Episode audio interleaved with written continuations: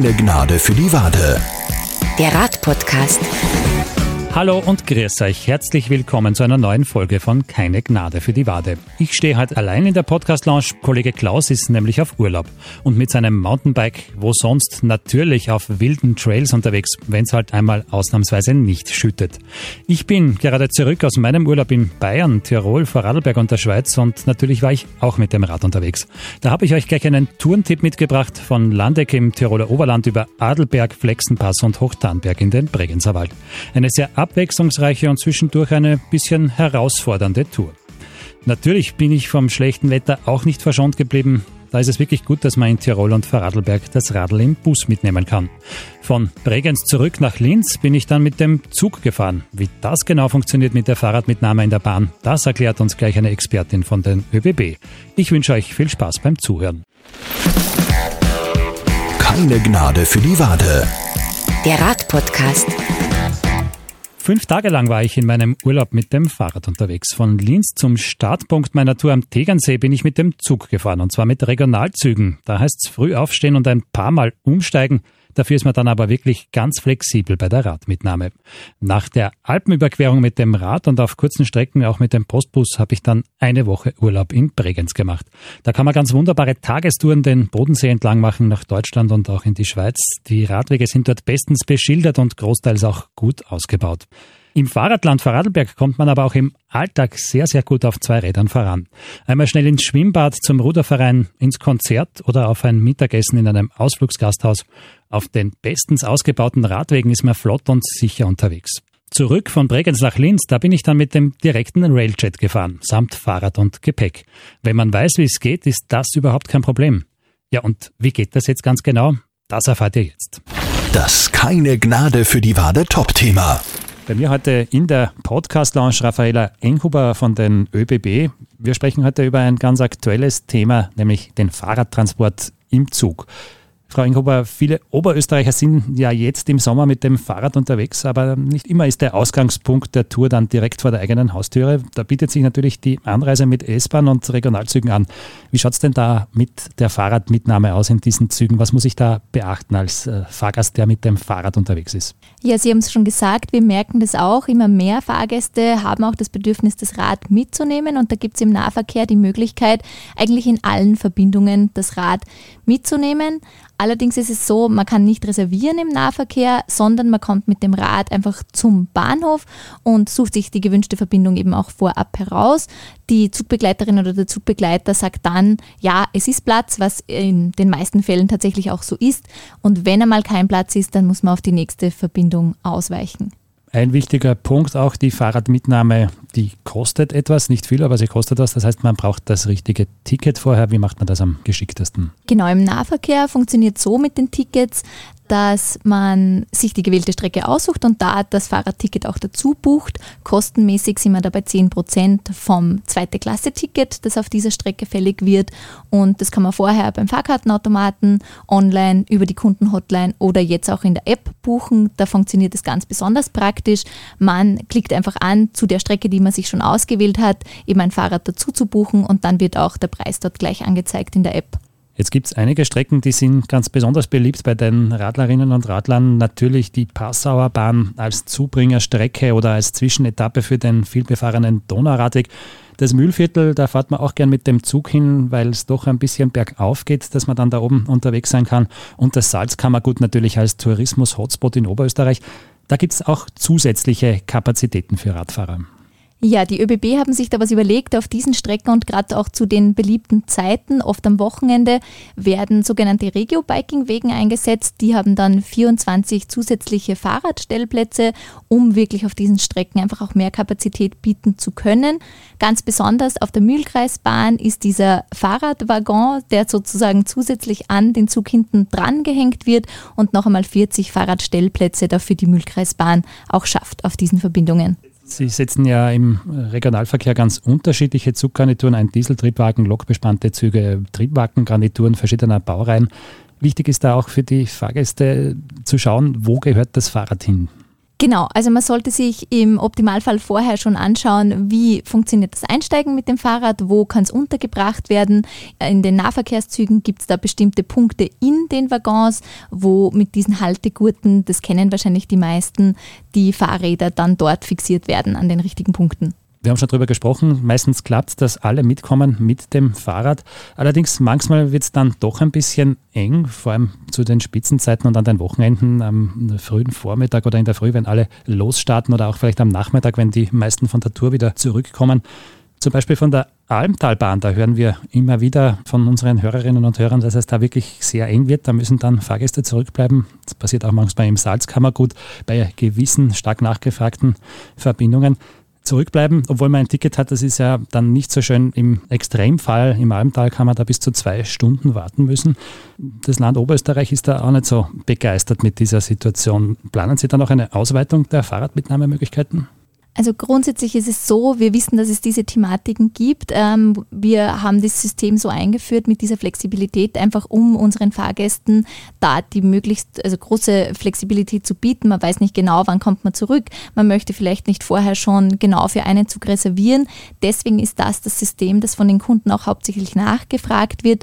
Natürlich sind wir bemüht, auch zu schauen, dem ja, entgegenzukommen und da auch ähm, auf speziellen Strecken mit diesen Regio-Biking-Wagen, das ist der erste Schritt in diese Richtung, um eben gerade in diesen hoch nachgefragten Zeiten auch noch mehr Plätze anzubieten.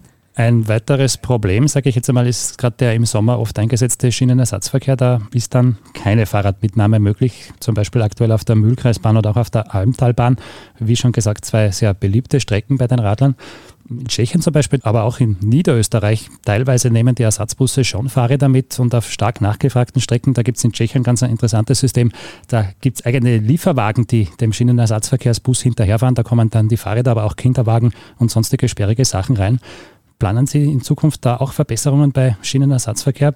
Ich habe nämlich kürzlich mit dem Infrastrukturlandesrat Günther Steinkellner über das Thema gesprochen. Der bestellt ja gemeinsam mit dem Bund bei Ihnen die Verkehrsleistungen und finanziert sie auch aus öffentlichen Mitteln. Er hat mir gesagt, er ist über diesen Schienenersatzverkehr gerade im Sommer ohne Fahrradmitnahme überhaupt nicht begeistert. Tatsächlich ist es so, dass es leider in den meisten Bussen, die den Schienenersatzverkehr äh, fahren, noch nicht möglich ist, ein Fahrrad mitzunehmen. Es gibt aber durchaus schon Ausnahmesituationen bei zum Beispiel geplanten Schienenersatzverkehren, ähm, wo dann auch Busse bestellt werden, die entsprechend diese Vorkehrungen haben. Man muss sich anschauen, wie man das in Zukunft lösen kann. Zum Teil wird es eingesetzt und auch in Ausnahmefällen, da würde ich den Hörerinnen und Hörern jetzt empfehlen, vorab sich bei der Kundenservice-Hotline zu informieren, ob es gerade auf dieser Strecke auch möglich ist, damit man auch vorher dann die Gewissheit schon hat. Das ist auf jeden Fall ein wichtiger Tipp, äh, sich noch einmal zu informieren, sei es online, sei es an der Hotline, weil das wäre natürlich dann sehr unerfreulich, wenn ich mit dem vollbepackten Fahrrad da stehe und es kommt ein Bus und ich muss zurückbleiben. Darum noch einmal kurz vor der Abfahrt nachschauen. Vieles ist geplant, es kann aber auch immer wieder was passieren und darum sollte man da auf jeden Fall nachschauen. Ja, wir haben jetzt äh, über die Fahrradmitnahme im Nahverkehr gesprochen. Gerade jetzt in den Ferien kommen aber auch viele Touristen zum Radfahren nach Oberösterreich, zum Beispiel aus Tschechien. Da sieht man gerade ganz, ganz viele Reisende mit Rad auf dem Linzer Hauptbahnhof. Ich war da jetzt mehrmals unterwegs mit dem Zug und bin immer wieder in größeren Gruppen auch begegnet. Aber auch der eine oder andere Oberösterreicher, der bricht vielleicht zu einer größeren Tour auf. Ich selbst zum Beispiel fahre bald nach Bayern, Tirol und Vorarlberg. Auf so weiten Strecken, da ist man natürlich dann mit dem Railjet, dem ICE oder dem Eurocity unterwegs. Da schaut es ein bisschen anders aus mit der Fahrradmitnahme. Was muss ich da beachten? Grundsätzlich können unsere Fahrgäste auch in den Fernverkehrsverbindungen ihr Fahrrad gerne mitbringen. Da ist es umso wichtiger, wirklich vorher schon auch das Ticket zu buchen und den Stellplatz zu buchen, denn nur dann kann das Fahrrad auch garantiert mitgenommen werden. Auch das kann wieder online über die Hotline oder am Ticketautomaten passieren und kostet 3 Euro diese Reservierung vom Stellplatz. Das heißt, da bin ich ein bisschen weniger flexibel, was die Fahrzeiten betrifft. Ich muss mich auf einen speziellen Zug festlegen, aber ich habe dafür auch die Garantie, dass ich mitgenommen werde. Genau, wenn Sie für die Fernverkehrsverbindungen den Fahrradstellplatz zubuchen, dann erkennt das System schon im Vorfeld, ob da wirklich auch ein Platz frei ist und dann haben Sie die Garantie, dass Sie mit Ihrem Fahrrad auch einsteigen können ein sehr wichtiges Produkt für die ÖBB, wo Sie als Unternehmen ja auch weiter wachsen in den nächsten Jahren. Das ist der Nachtreiseverkehr. Wie schaut es denn da bei den Nightjet-Zügen aus? Nehmen die auch Fahrräder mit? Ja, auch die Nightjet-Züge können schon Fahrräder transportieren, aber auch da wieder der Hinweis, unbedingt vorher diesen Stellplatz buchen und nachfragen, ob da auch wirklich was frei ist, denn da sind auch die Kapazitäten natürlich noch ein beschränkt, weil wir möglichst viele Plätze natürlich für die Reisenden zur Verfügung stellen wollen und da abwägen, wie viel Platz den Fahrrädern eingeräumt wird. Es gibt diese Plätze. Wir freuen uns auch, wenn die Menschen das Rad mitnehmen. Dieses umweltbewusste Reisen ist ja auch für die ÖBB ein großes Thema, das wir stark fördern möchten und deswegen natürlich gern die Einladung, mit dem Fahrrad zu reisen, aber bitte vorab den Stellplatz buchen. Vielen Dank für diese sehr wertvollen und wichtigen Informationen, Raffaela Inghuber von den ÖBB. Danke für den Besuch bei uns in der Podcast Lounge und einen schönen Sommer. Vielen Dank für die Einladung. Also eigentlich eh ganz einfach die Kombination Rad und Bahn. Meistens zumindest. Stichwort Schienenersatzverkehr und einzelne überfüllte Züge. Wir haben es ja gerade gehört. Da werden die ÖBB jetzt hoffentlich nachbessern. Und die Kollegen vom Postbus, die können gleich mitziehen, weil auch da gibt's noch ein paar Wehwehchen beim Fahrradtransport. Zum Beispiel in Tirol, wie ihr jetzt gleich hören werdet. Denn jetzt nehme ich euch mit auf ein Stück meiner Alpenüberquerung vom Tegernsee über Innsbruck und den Adelberg bis an den Bodensee. Viel Spaß beim Zuhören. Der keine Gnade für die Wade Tourentipp. So, da die ersten gut fünf, sechs Kilometer habe ich jetzt zurückgelegt auf dem wunderschönen Stanzertal Radweg, immer die Rosanna entlang durch blühende Wiesen auf einem frisch asphaltierten und bestens markierten Fahrradweg, den man sich nur mit ein paar Spaziergängern teilt. Im Vordergrund schon die berühmten Skiberge von St. Anton, das ist das erste Etappenziel. Gestartet habe ich meine Tour in Flirsch. Dahin hat mich der Postbus von Landeck gebracht. Damit erspart man sich die sehr mühsame alte Bundesstraße herauf über Pianz und die Abzweigung ins Paznauntal. Das bin ich schon einmal gefahren, das muss ich nicht mehr haben. Diese schmale Straße mit sehr knapp überholenden Autos, vielen Motorradfahrern. Da ist der Postbus die viel bessere Alternative. Die Linienbusse in Tirol, die nehmen alle beschränkt Fahrräder mit, so steht es zumindest im Fahrplan. Der Fahrer in meinem Bus war nicht sehr begeistert von meinem Radl. Er hat sich dann aber überreden lassen, mich und mein Fahrrad in seinem fast völlig leeren Bus doch mitzunehmen. Ich habe auch nicht wirklich jemanden gestört drinnen. Platz war auch genug. Also das ist noch ein bisschen mit Vorsicht zu genießen, diese Angabe. Dabei sieht man eigentlich im ganzen Land überall Busse mit Fahrradheckträger. Allerdings gerade der, den ich gebraucht habe, der hat dann keinen Fahrradständer hinten oben. Na gut, aber es ist alles gut gegangen. Jetzt geht es weiter Richtung St. Anton. Ja, und ab St. Anton wird es dann so richtig knackig hinauf auf den Adelberg. Darum trete ich jetzt auch nicht voll in die Pedale und lasse mir noch ein bisschen Kraftreserven übrig.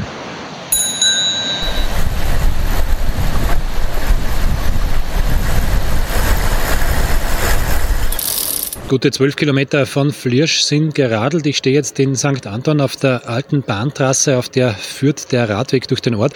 Die Züge fahren ja seit gut 20 Jahren ein Stückchen weiter unten, teilweise unterirdisch am neuen Bahnhof vorbei. Hier zeigt auch eine kleine Freiluftausstellung interessante Ansichten des alten Bahnhofs aus 100 Jahren Bahngeschichte. Ansonsten ist St. Anton nie besonders sehenswert im Sommer, wenn vieles geschlossen hat und der quirlige Skibetrieb nicht stattfindet, schon gar nicht. Allerorten wird gebaut, dabei ist hier eh schon alles verbaut, aber es wird weitergebaut. Kräne drehen sich, auf Dächern wird gewerkt und gehämmert. Also nichts wie weiter. Und jetzt wird's knackig, nämlich jetzt geht's hinauf auf den Adelbergpass in Richtung Alpe Rauz. Ich habe mich noch schnell mit einem Kuchen und einem großen Schluck aus der Wasserflasche gestärkt und jetzt geht's ab.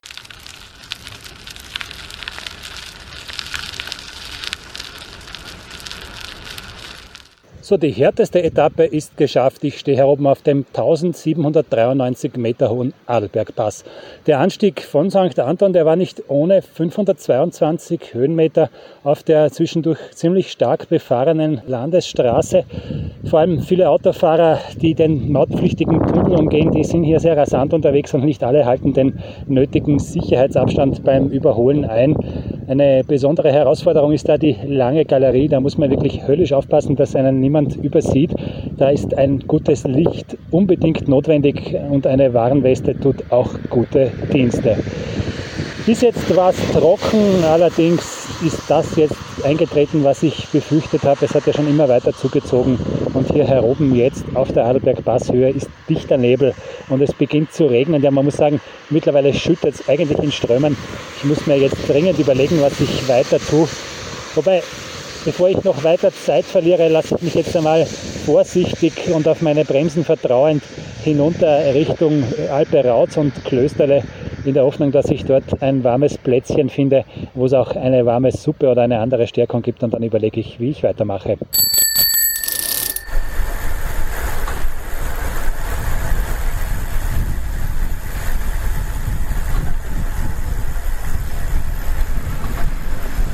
Ich habe es jetzt geschafft. Ich habe mich ganz langsam herunterrollen lassen vom Adelbergpass Richtung Alperauz und dann weiter Richtung Stuben am Adelberg. Das ist bei strömendem Regen und dichtem Nebel wirklich überhaupt kein Spaß. Wenn einem da der eiskalte Regen ins Gesicht klatscht, da hilft dann auch die beste Regenbekleidung nur bedingt. Außerdem muss man wirklich aufpassen, dass man von keinem Autofahrer übersehen wird. Und natürlich sind auch die zahlreichen Haarnadelserpentinen nicht ohne, wenn man da mit dem Gepäck hinten drauf gut 20 Kilo herunterfährt, da sind die hydraulischen Scheibenbremsen und vor allem die guten neuen Reifen wirklich Goldes wert.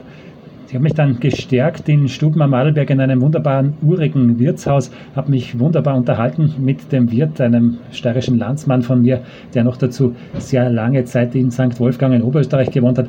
Wir haben uns unterhalten über das Radfahren, über unsere große Leidenschaft, das Langlaufen und auch über das Rudern. Ja, wir hätten uns noch stundenlang da weiter unterhalten können an diesem regnerischen Nachmittag. Ich musste aber plötzlich aufbrechen, weil ich habe mich entschieden, ich fahre mit dem Bus nach Lech am Adelberg. Denn der Flexenpass bei diesen Witterungsbedingungen, das war mir einfach zu gefährlich.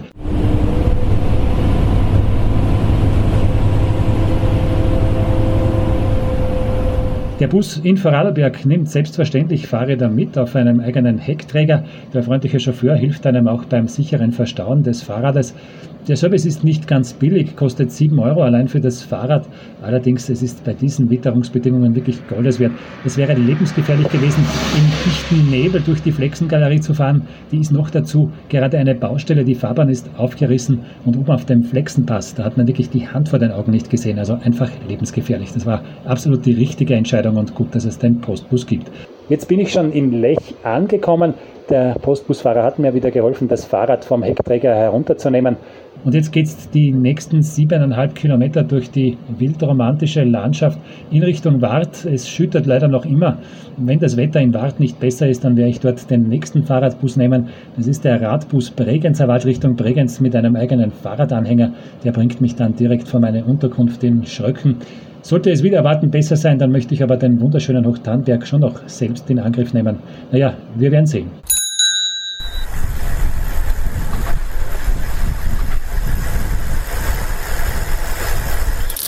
Ja, ich stehe jetzt hier oben auf dem 1679 Meter hohen Hochtarnbergpass.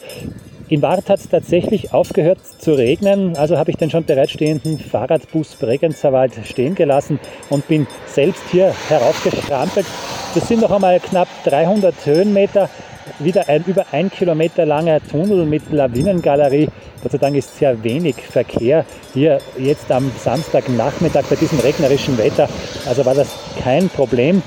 Hier heroben ist es wunderschön, auch wenn alles verhangen ist und Nebel hereinzieht, aber gerade das macht eine sehr tolle Stimmung aus. Von den umliegenden Gipfeln rauschen Sturzbäche herunter, die Kühe bimmeln um die Wette. Also das ist wirklich Natur pur und Urlaub pur. Jetzt geht es noch ein paar Kilometer hinunter nach Schröcken durch sehr spektakuläre Serpentinen und dann bin ich auch schon in meinem Quartier direkt an der Bregenzer Waldstraße und dort freue ich mich vor allem auf eines, auf die heiße Sauna. Ja, soweit der erste Teil meiner Alpenüberquerung mit dem Fahrrad. Wie es dann weitergeht vom Bregenzer Wald in die Vorarlberger Landeshauptstadt und an den Bodensee, das erfahrt ihr dann in der nächsten Folge von Keine Gnade für die Wade. Da schauen wir uns außerdem an, was die neue Linzer Donaubrücke für Radfahrer bringt. Das Großprojekt wird ja in vier Wochen endlich feierlich eröffnet. Für heute war's das. Ich hoffe, es hat euch gefallen. Wenn ja, dann teilt den Podcast bitte fleißig und schreibt uns eine Bewertung. Zum Beispiel bei Apple Podcasts oder auf Spotify. Habt ihr eine Frage, eine Anregung oder vielleicht einen spannenden Tourentipp für uns? Dann schreibt uns bitte. Unsere E-Mail-Adresse ist podcast.liferadio.at. Wir freuen uns auf Post von euch. Das war's. Viert euch und bis bald. Keine Gnade für die Wade. Der Radpodcast.